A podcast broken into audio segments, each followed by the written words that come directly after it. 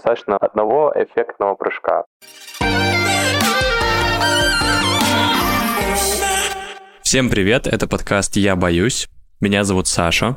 Вообще нас четверо. Со мной еще есть Аня, Маша и Кирилл. Но сегодня я буду с вами один. Немножко организационных моментов расскажу. Мы выходим каждую неделю. Раз в неделю у нас выходит выпуск такой большой, где кто-то из нас готовит документальную историю. Мы вчетвером ее обсуждаем, делимся своими мыслями, какими-то отвлеченными темами, которые чуть-чуть касаются этой темы. А вторую неделю, то есть еще через неделю, выходит так называемый соло-выпуск, где один из нас запирается в комнате, так как сделал это я сейчас, рассказывает вам о каком-то пугающем или загадочном месте, которое нас существует на планете, и просто нахожусь с вами в одном аудиальном пространстве.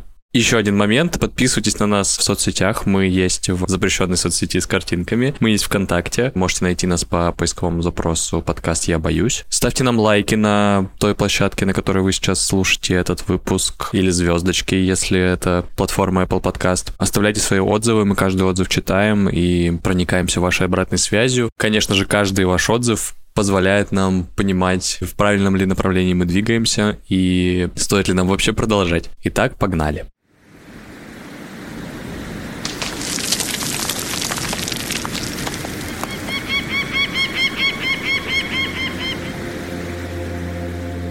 Сегодня я расскажу вам о башне дьявола. Башня дьявола или Медвежий дом, почему он так называется, я расскажу чуть попозже. Это такое геологическое чудо, которое расположено в Блэк Хиллз на северо-востоке штата Вайоминг в Соединенных Штатах Америки. Это такое массивное скальное образование, которое возвышается на высоту примерно 270 метров над основанием, и оно считается священным по теории некоторых индийских племен. Башня была образована в результате извержения вулкана, что означает, что она была создана магмой, которая охлаждалась и затвердевала под землей. И за миллионы лет эрозия разрушила более мягкую породу вокруг башни, обнажив ее на поверхность. По некоторым оценкам геологов, эта башня образовалась примерно около 50 миллионов лет назад. И несмотря на то, что у ученых есть объяснение ее образования, вокруг этой башни все больше и больше остается каких-то загадок. Например, никто точно не понимает и не знает, как башня, собственно, получила свое это название по одной из версий предполагает, что он был назван в результате вообще неправильного перевода людей, которые ее обнаружили, в то время как другие полагают, что он назван в честь близлежащей реки. Посетители башни дьяволов могут исследовать башню, могут ходить по ее окрестностям. Вы можете перейти в соцсети и сейчас посмотреть на картинки, которые мы приложили, чтобы вообще вообразить, как выглядит эта башня. Вокруг нее есть несколько пешеходных маршрутов, начиная от коротких прогулок и заканчивая более какими-то длительными сложными походами. На эту башню даже разрешено скалолазание. Башня считается одним из лучших мест для скалолазания в мире. Вообще башня имеет достаточно большое культурное и историческое значение для нескольких индейских племен, включая племена Лакота, Каева и Шаенов. У них есть свои уникальные легенды и истории о башне, которые передаются из поколения в поколение. Чуть-чуть расскажу про эти легенды, как они звучат и выглядят.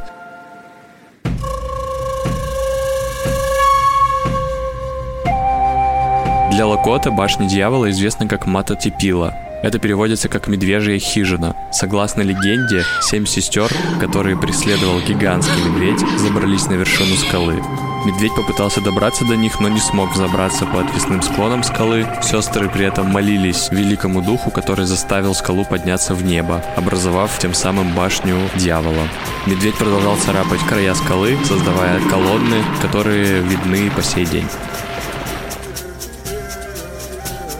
Точно так же у Шиенов есть история, которая рассказывает о группе девушек, которых преследовал медведь. Они тоже молились великому духу, который заставил скалу подняться выше над э, уровнем земли и спасти их. И медведь не сумел добраться до них, оставил следы когтей, и, соответственно, эти следы когтей по сей день, по легенде, можно наблюдать на башне. У племени Каева также есть своя легенда о башне дьявола, которая рассказывается уже о группе молодых девушек, которые тоже спасались от гигантского медведя. Они взобрались на вершину. Медведь попытался забраться, но не смог до них добраться, и скала продолжала подниматься в небо, образуя башню дьявола.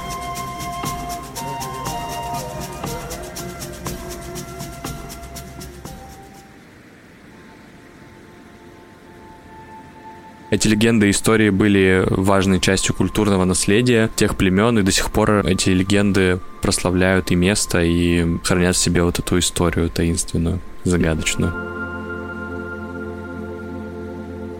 Немножко о теориях, которые вокруг этой башни есть. Существует теория, что башня первоначально была неким гигантским деревом, что? Спросите вы, посмотрев на картинку, какое тут дерево. Ну вот есть реальная история того, как в соцсетях некоторые деятели стали писать посты такого содержания. Далее цитата будет из поста. Ученые из Департамента парков штата Вайоминг проводили фотографические и сейсмические измерения и обнаружили невероятно большую окаменевшую корневую систему под башней. То есть, по версии тех людей, которые писали пост, под башней находятся корни, как, э, не знаю, представьте себе дерево, у которого по поверхности земли или внутрь земли растут корни 4 мили в глубину и 7 миль в ширину. Департамент парков опубликовал заявление. Это дальше цитата из поста. В котором говорится, мы обнаружили нечто похожее на гигантскую корневую систему, растущую из основания башни, и, собственно, ее измерили, и она получилась 4 мили в глубину и 7 миль в ширину. Это вот такого содержания пост с данными от департамента парков.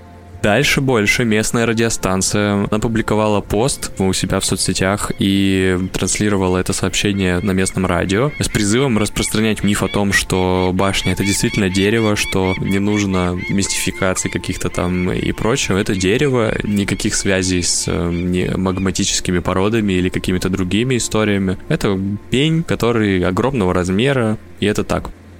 На самом деле очень забавно, что зайдя на сайт этой радиостанции и найдя этот пост, который опубликован был, кажется, в 2017 году, первой строчкой в этом посте написано «Если вы не проживаете на территории штата Вайоминг, то можете не читать этот пост». Не знаю, почему эта приписка была, но, в общем, для сторонних наблюдателей или просто серфящих людей интернет, эта информация типа не должна распространяться. Соответственно, посты в различных соцсетях, в Фейсбуке или другими способами типа радиостанции распространялась информация о том, что это дерево на самом деле. И в какой-то момент некоторые агентства, кажется, Reuters, Reuters, sorry for my English, она провела подробный факт-чекинг того, действительно ли были публикации официальные от департамента парков о том, что нашли вот эту корневую систему, о том, что есть предпосылки к тому, что это действительно дерево, но как бы проведя такое глубокое, с одной стороны, с другой стороны, не очень глубокое исследование, пришли к тому, что не существует как бы официальных подтверждений и никакие там сейсмологические и фотографические исследования не проводились, и все это какая-то чушь и ерунда. Поэтому все, что связано с тем, что это не каменная или магматическая конструкция, а деревянная, это выдумка. Расскажу немножко об истории исследования и туризма на эту башню. Башня была, понятное дело, что достаточно популярным и сейчас остается популярным местом для туристов и исследователей, начиная еще с э, начала 19 века, с 1800-х годов. В последующие годы из-за необычного вида этой башни стало приходить все больше и больше посетителей, туристов, и в 1906 году эта башня была первой удостоена звания национального памятника США, и это звание присвоил ей президент США Рузвельт. И первое зарегистрированное восхождение на башню дьяволов произошло более чем за 10 лет до того, как ее провозгласили национальным памятником. Два владельца ранчо, Уильярд Рипли и Уильям Роджерс, э, они жили неподалеку, и в конце 1890-х годов они, работая сообща, смогли взобраться, соорудить простую деревянную лестницу, Напомню, да, высота башни 300 метров почти, по которой им удалось подняться на вершину башни. И, соответственно, этот подвиг был широко разрекламирован и еще больше привлек туристический поток. И вот уже после восхождения в 1906 году, как я уже сказал, башня была признана одним из национальных памятников США. Шли годы, лестница, которая была построена этими двумя владельцами раньше, постепенно приходила в непригодность, пока в конце 1930-х годов некий Джек Дюранс, запомним это имя, Джек Дюранс, пока он не придумал более оптимальный способ восхождения и оптимизации вообще маршрута по тому, как можно подняться на самый верх. И вот в октябре 1941 года, мы сейчас переносимся немножко в другую как бы часть этой истории, в октябре 1941 года памятник наш Башня дьявола попадает в заголовки газет по всей стране. Некий человек по имени Джордж Хопкинс, он профессиональный парашютист, застрял на вершине этой башни. Что? Вот что, он застрял, при этом не имея возможности спуститься. Как это вообще вышло и произошло? Джордж Хопкинс до этого установил несколько рекордов по зрелищным прыжкам с парашюта. И вот он стремился выйти на какой-то там новый уровень из-за рамки вообще дозволенного и хотел установить мировой рекорд по количеству прыжков с парашютом за один день. И чтобы придать вот огласке этой идеи, он решил, что достаточно вот одного эффектного прыжка. Под эффектным прыжком он придумал, что он может, летя на самолете, выпрыгнуть из него и приземлиться на поверхность башни. И он без согласия и без ведома вообще чиновников и службы национальных парков, которые занимаются там охраной и содержанием башни, выпрыгнул из самолета и приземлился, успешно приземлился на башню дьяволов. Он хотел ну, доказать, что парашютисты настолько профессиональные люди и настолько уже индустрия скакнула вверх, что парашютист может приземлиться даже на там, небольшую цель, которую перед ним заранее будет поставлена. Собственно, целью его являлась вершина башни. Его план был в том, что он прыгает с парашютом, успешно приземляется, следом ему за парашютом скидывают веревку, он по этой веревке спускается, и все хорошо, его встречают репортеры и прочее. В общем, он выпрыгивает из самолета, приземляется успешно, ему скидывают эту веревку, и веревка попадает в зону недосягаемости, то есть ну, зацепляется где-то на краю башни, и он остается стоять, существовать один на этой башне без, соответственно, еды, воды и чего-либо-то еще. Газеты сразу же подхватили эту историю, опубликовали, и служба национальных парков стала рассматривать варианты того, как вообще спасти этого застрявшего человека. Очень быстро и параллельно этому всему самолеты стали ему сбрасывать еду, теплую одежду, воду. В общем, непонятно, сколько ему необходимо было провести на башне, но быстро скооперировавшись, придумывали способы как можно дольше поддерживать и сохранить вообще ему жизнь. Через несколько дней после того, как начали разрабатываться некоторые планы по спасению Джорджа, вызвали или вызвался Джек Дюранс, уже вышеупомянутый один из самых опытных альпинистов, который в последнее время поднимался на вершину. Решили вызвать его для того, чтобы он помог соорудить некую экспедицию по спасению Джорджа, поднявшись на эту башню. В общем, ему предложили возглавить эту экспедицию, и он согласился, и служба национальных парков тоже согласилась, что самым оптимальным вариантом будет найти опытных людей, людей, которые уже там были, у которых есть некоторая дорога уже проторенная, есть еще несколько деталей забавных по тому, как человек, который должен был возглавить экспедицию, экстренно предлагали приехать на место, сделав ему там специальным каким-то там дирижабль специально для того, чтобы он прилетел как можно быстрее. Он выбрал поезд и доехал на поезде, чем немножко еще усугубил время нахождения Джорджа на вершине. Ну, собственно, в общем, он добрался до точки, и Джорджу, который находится на башне, всячески, не понимаю даже какими способами, на высоту 300 метров они передавали ему информацию, но я сейчас подумал, что, скорее всего, ему закидывали записки миски с информацией вместе с едой и водой сверху. В общем, ему было предоставлено очень много припасов и заверили его в том, что помощь скоро прибудет, не переживай. 5 октября 1941 года Дюранс и его сопровождающие прибыли к башне. Они тесно сотрудничали со службой парка и проложили безопасный маршрут для восхождений. И на следующий день, после гипотетически проложенного и уже практически проложенного, председатель экспедиции Дюранс провел себя и еще семерых других альпинистов на вершину башни. Они нашли Хопкинса, нашли этого парашютиста, который, несмотря на то, что ему 6 дней пришлось провести на вершине башни, был вполне себе в порядке, без какого-либо там эмоционального или физического там истощения.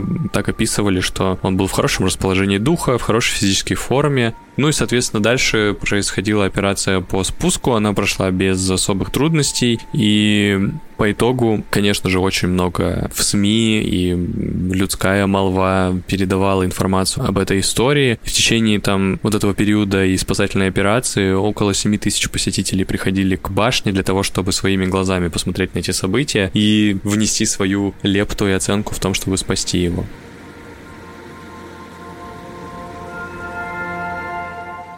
Вот, такая история. Мы обязательно поделимся с вами материалами к этому выпуску. Переходите в наши соцсети, смотрите на картинки, олицетворяющие процедуру спасения парашютиста, а некоторые картинки, связанные с легендами по тому, как башня появилась. Если вы хотите нас материально поддержать, вы можете зайти в описание этого выпуска. Там есть несколько ссылок на несколько платформ. Это Boosty и Patreon. И вы можете материально поддержать этот подкаст, выбрать комфортный для себя способ поддержки и делать небольшой или большой вклад в развитие нашего подкаста. Спасибо, что дослушали до этого момента. С вами был Саша, подкаст «Я боюсь». Услышимся в следующих выпусках.